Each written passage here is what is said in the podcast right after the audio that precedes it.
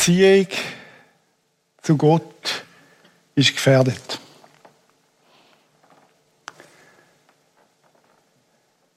Ich habe mir überlegt, am Anfang von dem Jahr,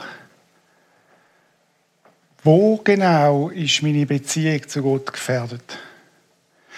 Oder anders gesagt, was könnte das Jahr müsste passieren, dass ich meine Beziehung zu Gott verliere? Nicht, dass es von Gott her ein Problem gibt, sondern dass es von mir her vielleicht irgendetwas gibt, wo mich in dieser Beziehung zu Gott gefährden kann. Also vielleicht schockiert dich das, wenn ich das so sage, als Pastor da. Aber ich möchte dir sagen, auch deine Beziehung zu Gott ist gefährdet.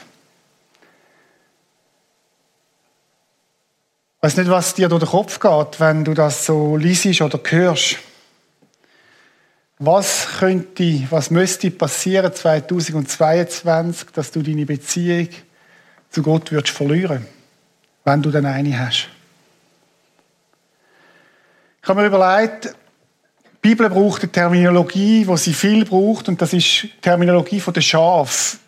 Schaf und Hirt, der Hirt, Jesus Christus als der gute Hirt. Wir lesen das im Psalm 23. Die Bibel selber redet immer wieder von der Terminologie von Schaf, von Herd, von Hirt. Und ich habe mir so überlegt, was sind denn eigentlich die normalen Gefahren für Schaf? So einfach so ein bisschen brainstormt. Das Erste, was mir so in den Sinn kommt, ist Nahrung. Was für eine Nahrung haben die Schafe? Offensichtlich gibt es Nahrung, die gut ist. Und es gibt Nahrung, wo die Schafe gefährden können, wo sie Blägen überkommen oder wo sie sich den Magen verderben oder, oder was auch immer.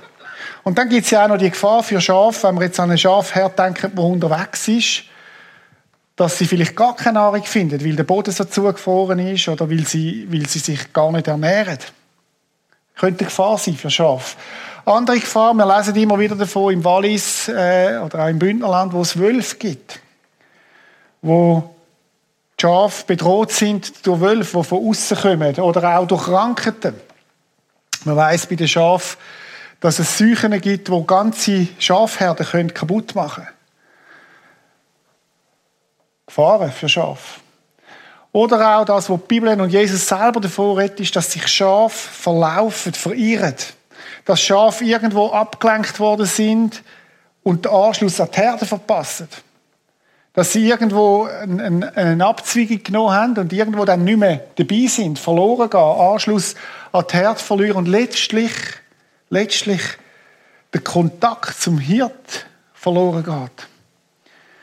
Ich habe das so für mich durchgedacht und ich bin zu dem Schluss gekommen, ich bin bei all diesen Punkten gefährdet.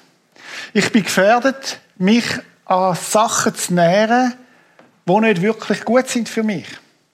Ich bin gefährdet, irgendwelche Lehrmeinungen aufzusitzen, die wegziehen von Jesus. Ich bin auch gefährdet, mich irgendwo zu nähren, so der Seelendurst und Hunger, wo es nicht gut ist.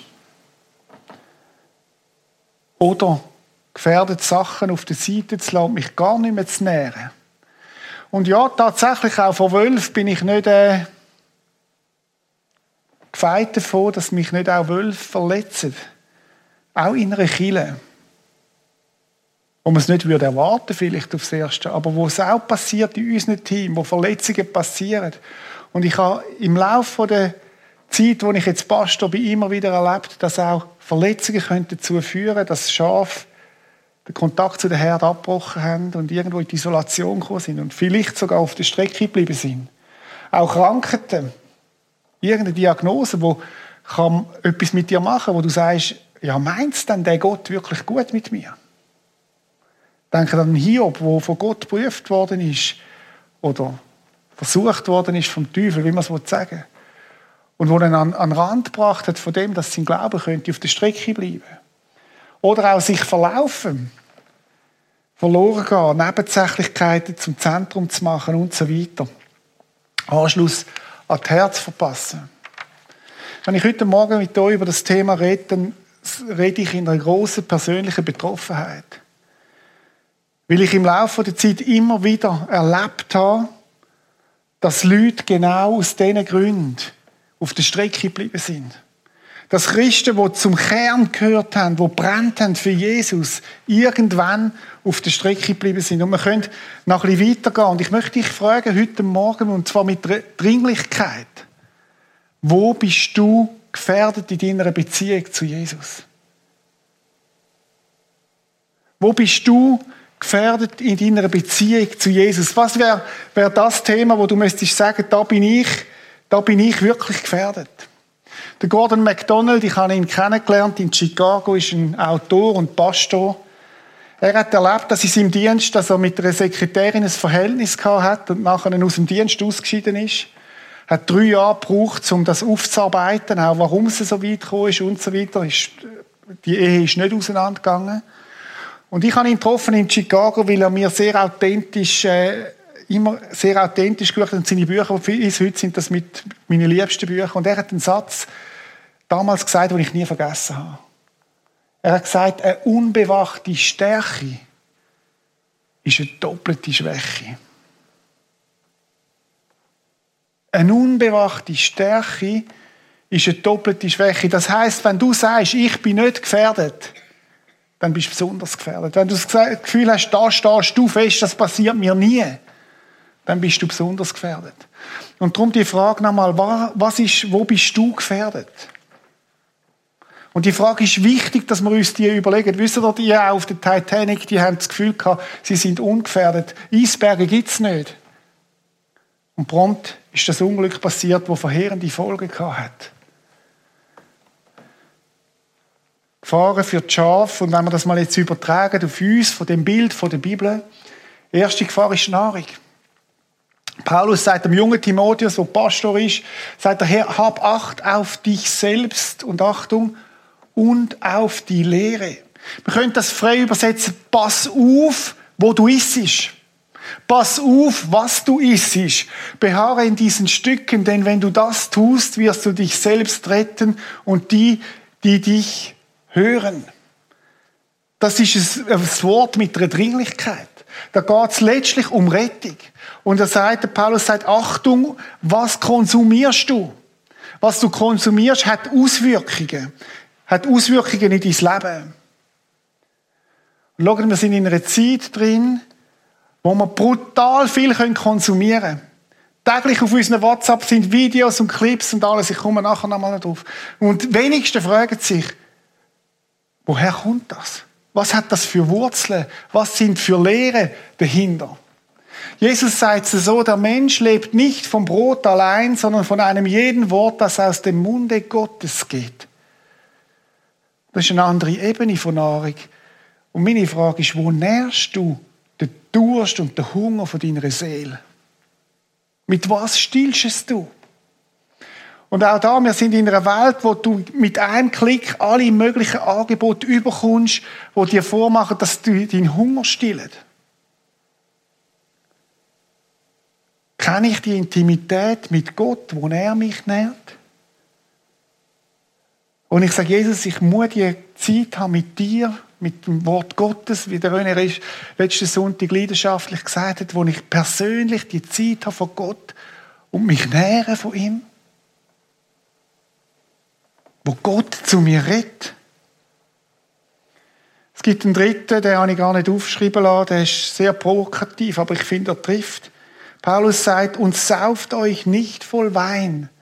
Das soll nicht eure Nahrung sein, auch nicht zum können vergessen und können runterfahren und zum können auf andere Gedanken kommen, woraus ein unordentliches Wesen folgt, sondern lasst euch vom Gottes Geist erfüllen. Und die Frage ist an mich, Reto, und ich stelle sie mir selber, darum habe ich das am Anfang gesagt und ich möchte sie auch dir stellen. Lebst du geisterfüllt? Wo du am Morgen angehst und sagst, Heiliger Geist, ich kann es nicht ohne dich. Erfüll du mich an dem Tag. Ich möchte unter deiner Führung und unter deiner Leitung leben. Ich brauche dich. Auch das hat mit Nahrung zu tun. Von was lebst du? Das zweite sind zwölf im Schafspelz. Jesus sagt es so, nehmt euch in Acht vor denen, und jetzt müsst ihr wirklich gut anhören, die in Gottes Namen auftreten und falsche Lehren verbreiten. Jesus warnt eindringlich. Sie kommen zu euch, Achtung, getarnt als Schafe, aber in Wirklichkeit sind sie reißende Wölfe. Habe ein Bild mitgebracht von so einem Tier. Sieht mega herzig aus, oder? Hat das Gefühl, man kann ihn streicheln, aber brutal gefährlich. Brutal gefährlich. Ich möchte einen prophetischen Eindruck weitergeben von mir an diesem Punkt. Ich habe den Eindruck, dass wir in einer Zeit leben, wo es viele Wölfe in den Schafspelz gibt und wir als Christen brutal gefährdet sind, denen aufzusitzen. Jesus führt den Text aus und der lohnt sich mal nachzulesen. Er sagt, ich, ich gebe euch Erkennungsmerkmal, wie ihr die Wölfe im Schafspelz könnt erkennen. Die Erkennungsmerkmale sind die Früchte in ihrem Leben. Früchte, die sie auslösen. Sie löst Streit aus, Spaltung, Friedlosigkeit oder führt es zusammen, fördert es mich in der Liebe zu meinem Mitmensch, fördert es mich in diesen Früchten vom Heiligen Geist oder treibt es auseinander? Achtet einmal drauf und fragt euch das selber. Ich habe den Eindruck, das ist hochaktuell, die Stelle. Wölf im Schafspelz. Gemeinschaft verlassen, verloren gehen. Hebräer 10, wo Jesus sagt, versäumt nicht, oder wo der Paulus sagt, oder wer es dann auch immer geschrieben hat, man ist sich da nicht ganz sicher, versäumt nicht die Zusammenkünfte eurer Gemeinde. Das ist die Lokalgemeinde gemeint. Wie es sich einige angewöhnt haben. Und Leute, wenn ein Vers in unsere Zeit passt, dann der. Ausgelöst durch ein äußeres Ereignis haben sich einige von uns angewöhnt, ich konsumiere, wenn, dann die Hei. Und ich finde Livestream eine super Sache, aber Leute, lasst sich mal ganz ehrlich sagen als eurem Pastor, das ist nicht das, was man möchte. Das ist nicht das, was Gott sich grundsätzlich vorgestellt hat. Das ist eine Notlösung, die wir wirklich gut machen wollen. Und die wir auch nutzen können, um andere Menschen zu erreichen. Aber Gemeinde lebt auch von sich treffen, vom Zusammensein. Und wenn wir uns etwas angewöhnt haben, dann ist es ja genau das, dass wir einen neuen Stil eingewöhnt haben. Er mahnt euch gegenseitig, das heißt von Schaf zu Schaf. Hey, komm wieder. Bis wieder da. Entscheid dich dabei zu bleiben. Er mahnt euch gegenseitig dabei zu bleiben. Ihr seht ja, dass der Tag neu ist, an dem der Herr kommt. Ich äh, beschäftige mich relativ stark, habe immer wieder Gefühle draussen, was passiert weltweit in der, in der, in der Gemeinde von Jesus, was passiert, der, was sind für, für Strömungen da, was, was passiert in den christlichen Szenen und so weiter. Und zur Zeit gibt es zwei Strömungen, es gibt mehr, aber zwei Strömungen, die mich wirklich aufhorchen lassen haben. Und die erste Strömung, die es gibt, heißt Privatizing Exit privaten Ausstieg aus der Zugehörigkeit zu der lokalen Gemeinde. Das heißt, dass du dein Christsein kannst leben für dich privat. Ich brauche Kille gar nicht mehr. Ich brauche Gemeinde gar nicht. Ich kann das die leben für mich. Ich konsumiere da und da ein bisschen und ich komme gut durch. Aber Leute, das ist nicht die Idee von Jesus. Das ist nicht die Idee von Jesus. Und die Idee von Jesus ist die lokale Gemeinde, wo man als Gemeinschaft Kraft hat, als Einheit untereinander Kraft hat, eine Ausstrahlungskraft und auch einen Auftrag hat, wo du allein nie wirst können wahrnehmen. Es ist ein ganzer Shift, der im Moment passiert, wo Christen zu Hunderten, zu Tausenden ins Private gehen und dort verharrt und bleiben. Das ist die einzige, die erste Bewegung. Und die zweite Bewegung, die man feststellt, in den Christen im Westen ist, der säkulare Ausstieg. Wo Christen angefangen haben, zuerst ins Private, das ist oft und immer der Weg. Und irgendwann haben sie auch angefangen, Jesus den Rücken zuwenden. Nicht, dass sie das hätten wollen. Aber wo zurzeit eine Bewegung ist, wo man feststellt, wo, wo passiert. Und ich, ich möchte heute Morgen ein warnendes Wort aussprechen an dem Punkt. Auch du bist gefährdet, dass dir das passiert. Auch ich bin gefährdet, dass dir das passiert. Und ich glaube, es, soll heute Morgen auch ein, Wachruf sein, Leute. Lönt das nicht zu, dass das passiert. Es gibt noch viel mehr Gefahren. Wenn ich das so ein bisschen zusammenfassen würde, würde ich sagen, die eine Gefahr ist Gemeinschaft und die andere Gefahr ist, Gemeinschaft verlassen und die andere Gefahr ist die Lehre. Die gute Lehre verlassen und irgendwelchen Clips und Sachen aufsitzen, wo man sich mal gar nicht über Rechenschaft gibt, von wo kommt es eigentlich und was sind die Quellen. Oder könnte das auch Wölfe im Schafsbild sein? Auch die ganze Liberalbewegung, die wir kennen, wo, wo über weite Strecken auch, auch gewisse Landeskirchen erreicht hat, ist zur Zeit dran, auch im evangelikalen Kreis, Kreis ziehen. Und ich sage euch, ich, ich schaue mit großer Besorgnis dorthin. Und ich denke, sind die Warnungen nicht genau da für uns heute Morgen? Der Spittler, ein Mann, der Krishona gegründet hat, der hat etwas Interessantes gesagt. Er hat gesagt, es ist nicht genug, durch das Evangelium die Heiden zu Christen zu machen. Das ist unser Auftrag. Das sollen wir. Aber er sagt, es ist nicht, es lange nicht. Sondern wir müssen auch dafür sorgen, dass unsere Christen nicht wieder Heiden werden. Was tun? Was tun? In dieser siebenteiligen Serie, die wir heute startet, geht es eigentlich genau darum, neu geschärft anzuschauen, was sind eigentlich die Fundamente von meinem Glauben? Was ist das, was ich auf keinen Fall darf preisgeben, das Unumstößliche, das, was soll feststehen. Wir möchten neu darüber nachdenken, was ist eigentlich mein persönliches Credo, mein Bekenntnis? Was sind die objektiven Heilswahrheiten? Und darum die Serie haben wir genannt, ich glaub's, das Fundament von unserem Glauben neu entdecken. Das ist für dich, wenn du schon länger Christ bist, glaube ich, eine Serie, die für dich wirklich wichtig ist und wenn du neu da bist und vielleicht noch gar keine Beziehung hast zu dem Gott, dann ist es auch für dich, könnte das eine Serie sein, die dir hilft, zu verstehen, was glauben denn die Christen eigentlich? Um was geht es eigentlich? Schaut, ganz persönlich, mir als Pastor ist es ein enormes Anliegen, dass wir keinen von uns auf der Strecke verlieren. Das beschäftigt mich, das treibt mich auch ins Gebet, ich sage euch das ehrlich dass keiner irgendwann auf der Strecke bleibt. Und ich habe schon zu viel gesehen, die auf der Strecke geblieben sind, genau aus den Gründen, die wir vorne gesagt haben. Wir sind zum Glück nicht die Ersten, die mit diesen Herausforderungen zu kämpfen haben. In der Kirchengeschichte, wenn man Kirchengeschichte liest, sieht man immer wieder, dass es so Generalangriff gegeben hat in gewissen Phasen, wo Christen unter Beschuss gekommen sind. Und auch das Thema der Lehre ist ja nicht neu. Der Paulus selber hat in seinen Brief ist er ständig am Verteidigen und sagt zum Beispiel Galaterbrief, kehrt das Evangelium nicht um, sondern, und wer das tut, der soll verflucht sein, sagt er dort. Sondern bleibt beim Kern, bleibt beim Zentrum. Und darum hat man damals auch, die alten Kirchenväter haben auch das gekannt. Und was haben sie gemacht? Sie haben Glaubensbekenntnis geschaffen. Eins davon ist das apostolische Glaubensbekenntnis, das etwa 450 bis 500 nach Christus entstanden ist. Glaubensbekenntnisse sind damals eine wichtige Form gewesen, um der Gemeinde von damals zu sagen, schaut Leute, das ist das Extrakt. Über das diskutieren wir nicht im Sinn, gilt das noch oder gilt das nicht. Das ist das, was wir festheben. Und die Glaubensbekenntnisse, da haben die, die damaligen Theologen und Leiter von der Kirche, haben sie gerungen darum, was ist es denn?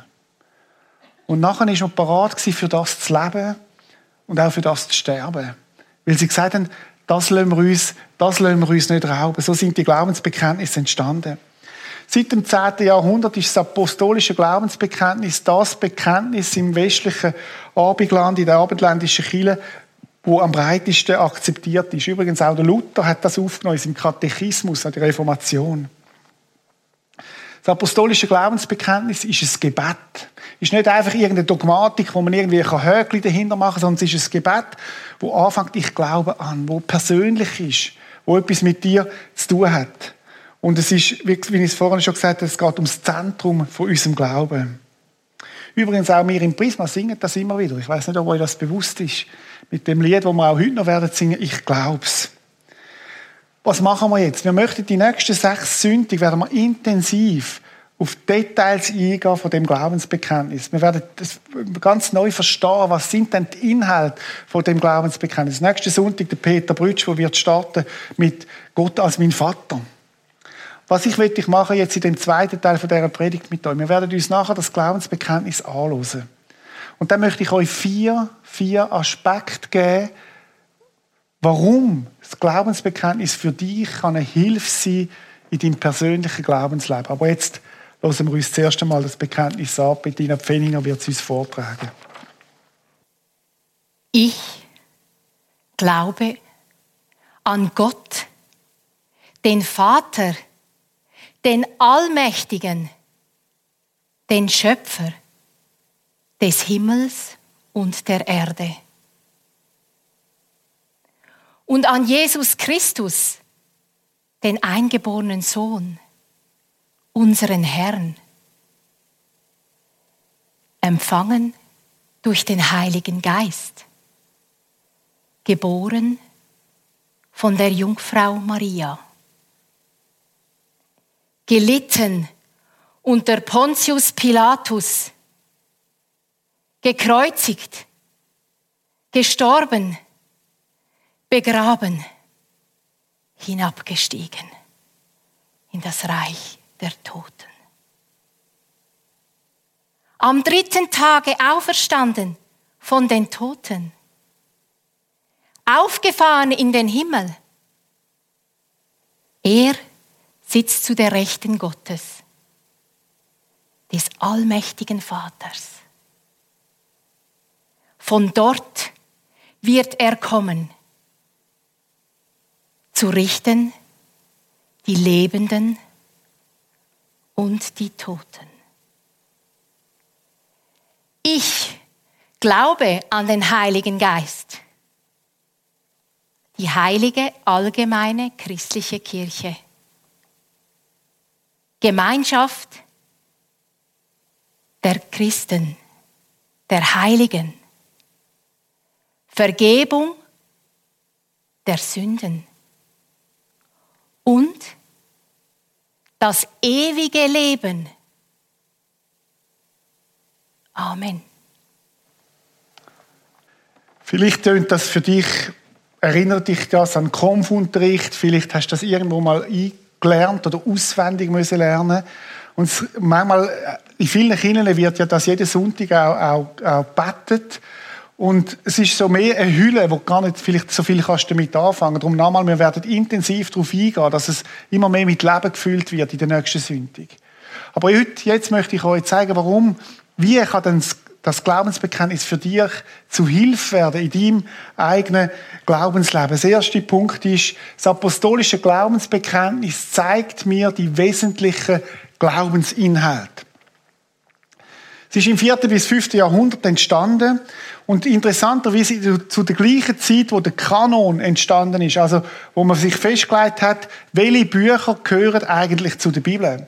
In dieser Zeit ist das umkämpft Es hat ganz viele Schriften gegeben und wilde Schriften. Und dort haben die Kirchenleiter von damals haben sich zusammengetan und haben gesagt, wir müssen, wir müssen Gott fragen, welches sind die Bücher, die zu der Bibel gehören, die entscheidend drin sind, damit unsere Lehre klar bleibt, damit, damit es klar ist, auf welchem Fundament das wir stehen.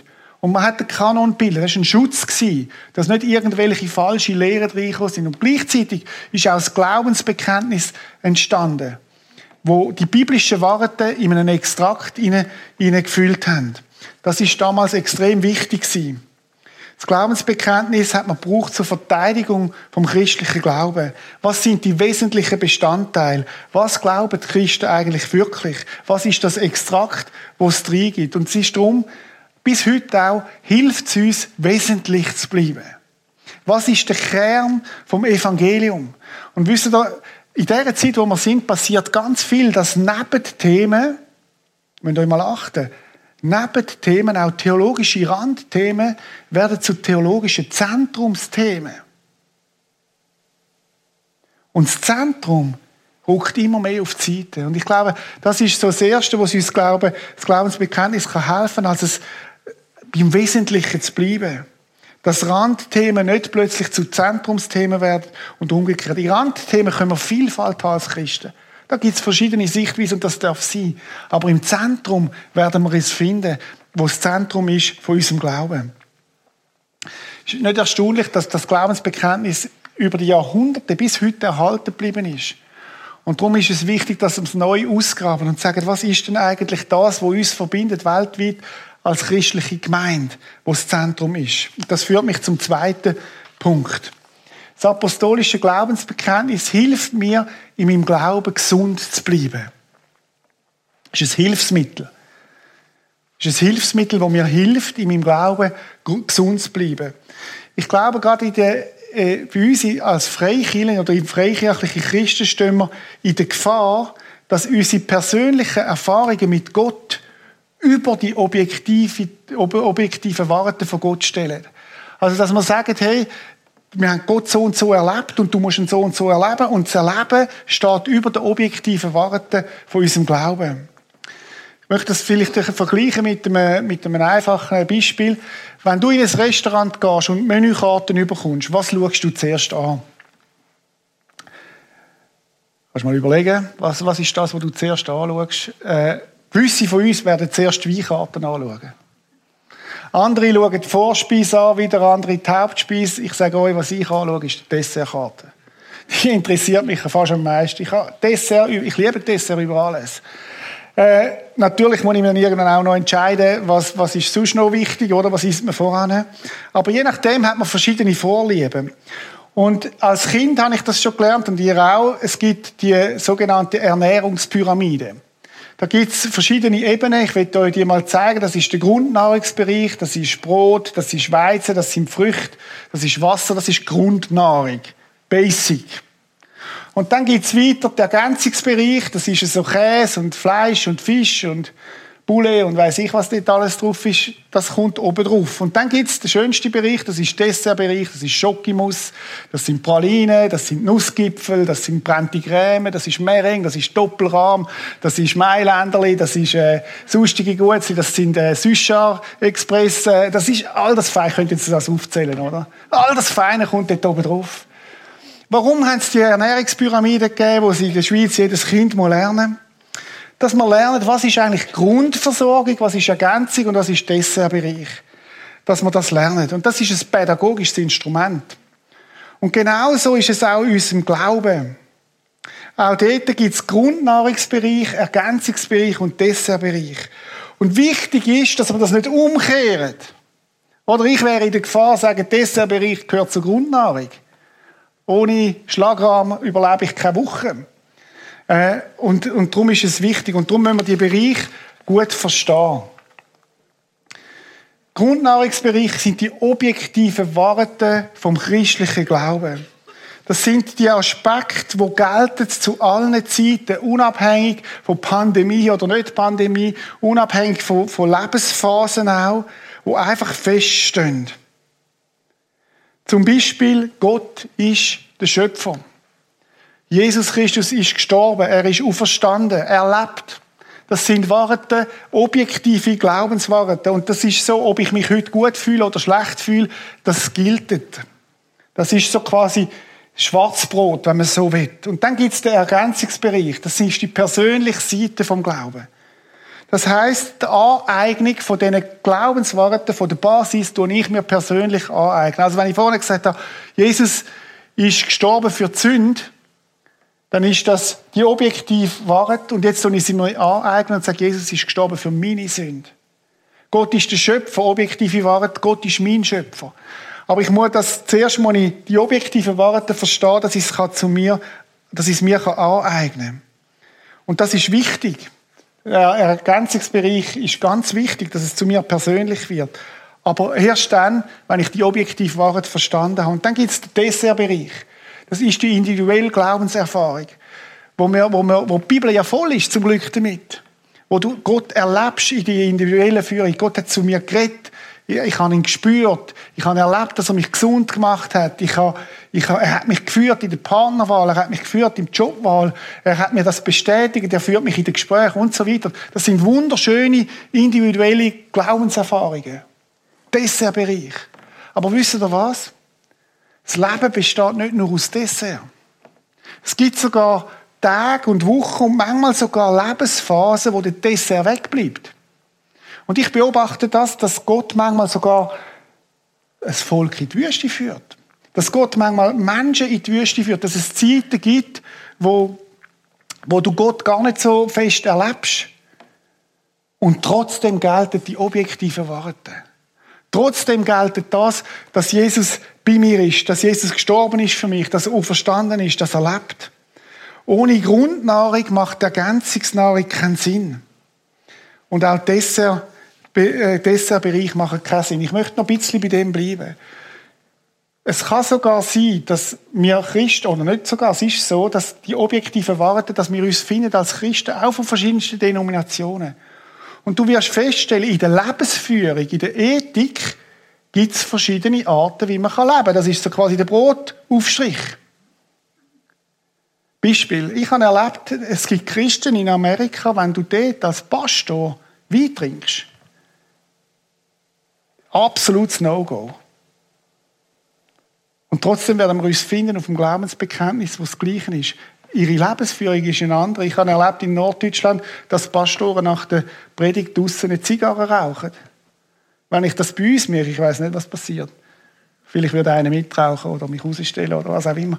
Aber das ist die Lebensführung. Und trotzdem ist die objektive Warte vom Glauben gilt in ihrem Leben.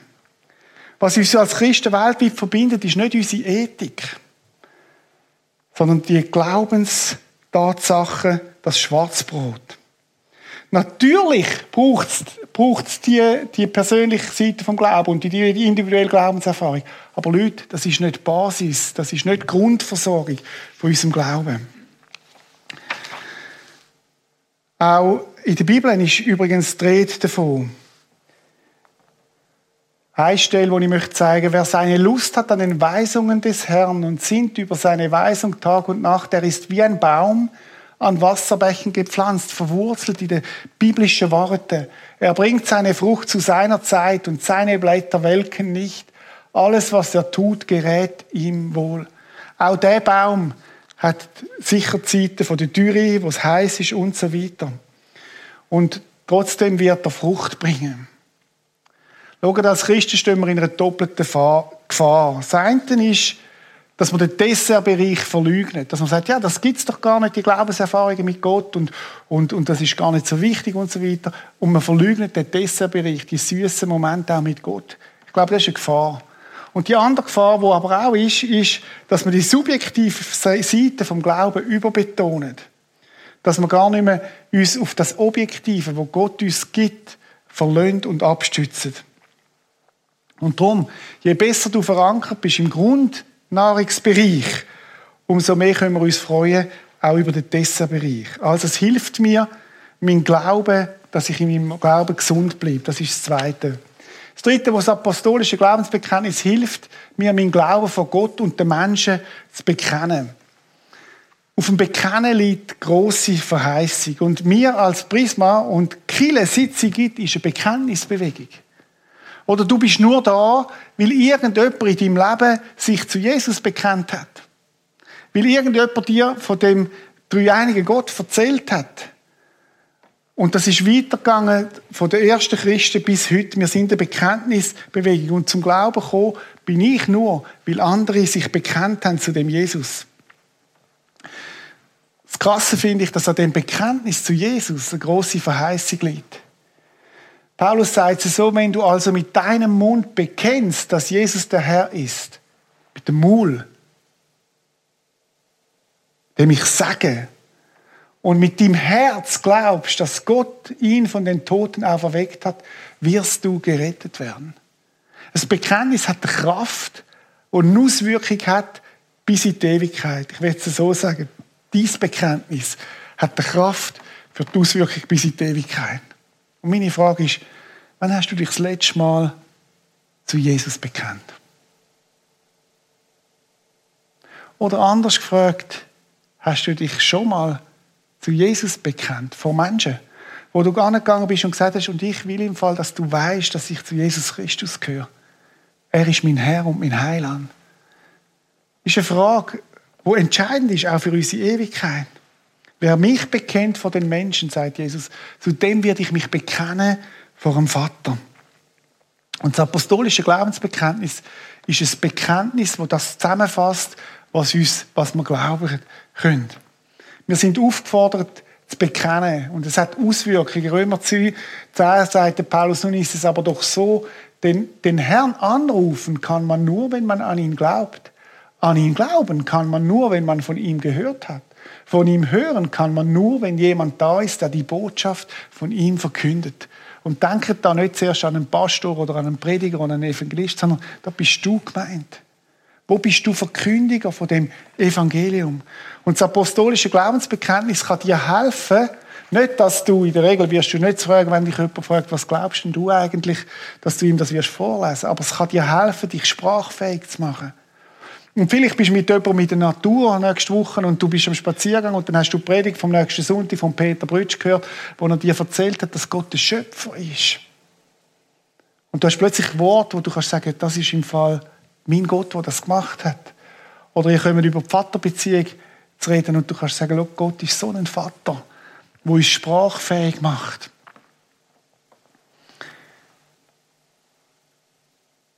Ich glaube an Gott, den Vater, der Allmächtige. Es macht mich sprachfähig.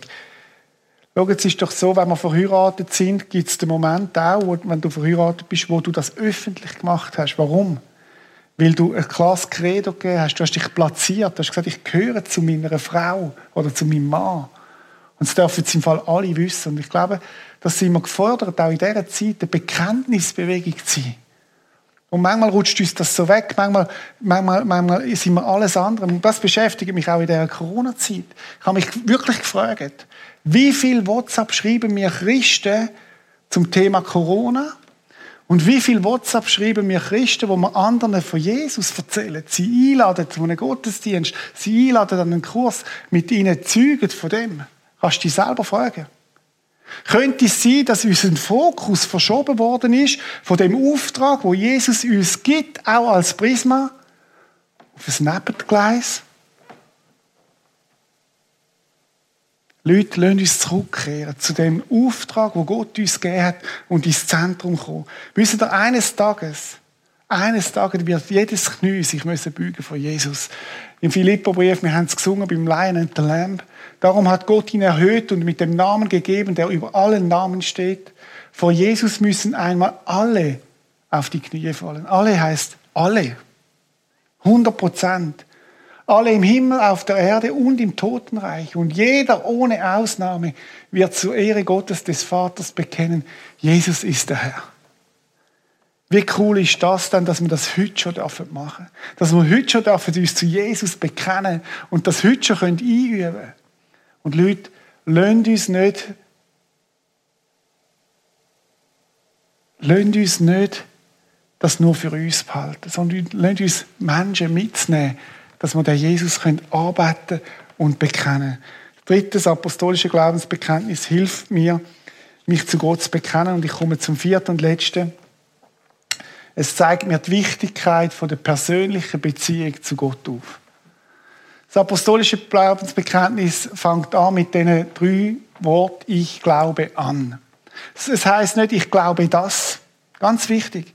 Ist nicht, ich glaube, dass, es, dass die Lakers womöglich Meister werden. Ich glaube, dass Corona-Welle bald vorbei ist. Ich glaube, dass es heute Schnitzel zum Mittag gibt und hoffentlich Schokimus. Ich glaube das. Nein, es ist, ich glaube an. Es hat zu tun mit einer persönlichen Beziehung zu Jesus Christus. Und darum ist das Glaubensbekenntnis, auch wenn es uns vielleicht ein bisschen fremd tönt, immer zurück in die persönliche Beziehung zwischen dir und dem Gott. Und wo du dich wie darauf setzt, darauf verlässt, ich glaube das und ich verlasse mich, ich verlasse mich auf Gott, ich verlasse mich auf den Vater, auf den Sohn und auf den Heiligen Geist, ich setze mich drauf. Und das ist ja das, was uns, was, was uns auch den Mut gibt, für nächste Woche zu leben. Weil wir nicht allein sind, weil wir mit dem Gott unterwegs sind. Es ist es sich verlassen drauf. Und darum möchte ich dich fragen, auf was verlässt du dich? In der kommenden Woche. Auf was baust du in der kommenden Woche? Ich fasse zusammen. Persönlich fester Eindruck, dass meine und dein Glaube an Gott unter Beschuss steht. Und ich glaube, es ist gut, wenn wir verwachen, auch als Christen, und uns fragen, wo bin ich gefährdet? Wo bin ich gefragt? Ist es die Nahrung? Ist es eine Lehre, die ich einfach ungefiltert nehme und mich gar nicht frage, von wo kommen all die Clips und ich schicke es weiter? Wo vielleicht mehr Wölfe sind als Schaf, weil sie nämlich trennend sind, weil sie weil sie gar nicht zusammenführen, sondern weil sie, weil, weil, weil sie spaltisch, spalterisches Potenzial haben. Vielleicht bin ich gefährdet, die Gemeinschaft verlassen. Und es braucht einen neuen Entscheid heute Morgen. Und ich möchte dich auffordern dazu, im Namen von Jesus. Wenn das dein Thema ist, dass du aufstehst und dich neu entscheidest und sagst, ich kehre zurück in die Gemeinschaft. Ja, es wird gegen meine Bequemlichkeit sein. Ja, es wird gegen die gemütliche Brönste Hei äh, sein auf dem Couch. Was auch immer das ist, wo deine Gefahr ist, dass du zurückkommst. Und dann haben wir das apostolische Glaubensbekenntnis, das uns helfen kann, wieder klar zu machen, was sind die Grundlagen von unserem Glauben. Was gehört in den Grundnahrungsbereich, Schwarzbrot, und was ist Dessertbereich? Wir sind eine Bekenntnisbewegung, wo es darum geht, das Bekenntnis ganz zoberst zu haben. Und es geht immer und vor allem um die persönliche Beziehung zu Gott dem Vater. Lasst uns einen Moment still sein und beten. Und Jesus, ich möchte dir danken, dass du, du bist der gute Hirt. Und dir ist es ein mega Anliegen, dass wir als deine Schafe näher bei dir bleiben. Und du hast uns aber nicht im Ungewissen lassen, sondern du hast uns dein Wort gegeben, das sagt, hey, ihr seid gefährdet. Und ich möchte dich bitten, dass wir die, die Stimme heute Morgen, wo du geredet hast, durch deinen Heiligen Geist, dass wir das nicht einfach ignorieren. Es ist zu gefährlich. Sondern dass wir dort, wo wir, wo wir gemerkt haben, jetzt bin ich gemeint, umkehren, aufstehen und letztlich zu dir kommen, dem Vater im Himmel, der es so gut meint mit uns. Heiliger Geist, wo du zurückziehst, zurückführst. Danke dafür und hilf uns, in deiner Kraft zu leben. Auch dass die nächsten sechs Sündig, Jesus, dass das wirklich so uns hilft, auch als ganze Kille, uns ganz neu auszurichten auf dich und eine neue Klarheit auch in unserem Leben überzukommen, das bitte ich dich. Amen.